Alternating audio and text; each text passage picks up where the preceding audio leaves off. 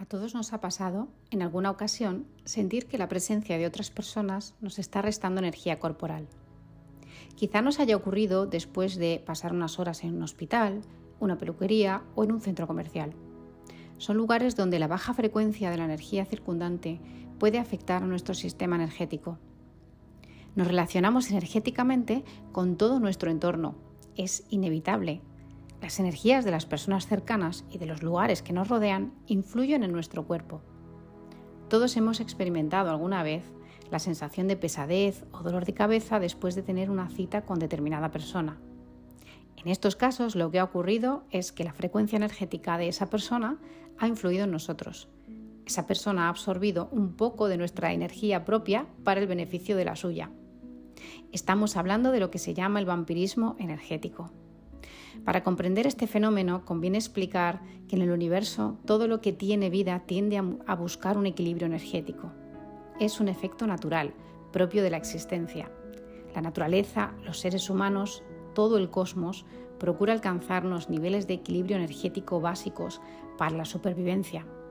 La supervivencia depende del equilibrio energético. Esto podemos considerarlo correcto y es bueno para todos que la gestión energética se organice de esta manera. El problema aparece cuando una persona está enferma o muy agotada energéticamente o cuando tiene una baja frecuencia energética, quizá porque tiene tendencia a mantener pensamientos negativos, por ejemplo. Y para mantenerse en un estado de supervivencia óptimo, absorbe energía del ambiente y de las personas de su entorno. Los médicos, enfermeras y demás especialistas de un centro hospitalario suelen tener un desgaste energético superior a lo normal, porque en los hospitales están rodeados de enfermos que actúan como vampiros energéticos sobre ellos sin darse cuenta. Por eso, este tipo de trabajadores con frecuencia tiene un historial de desgaste mucho mayor que otras personas. Entre los síntomas habituales del vampirismo energético se encuentran el agotamiento, el dolor de cabeza, la pesadez en brazos y piernas, etc.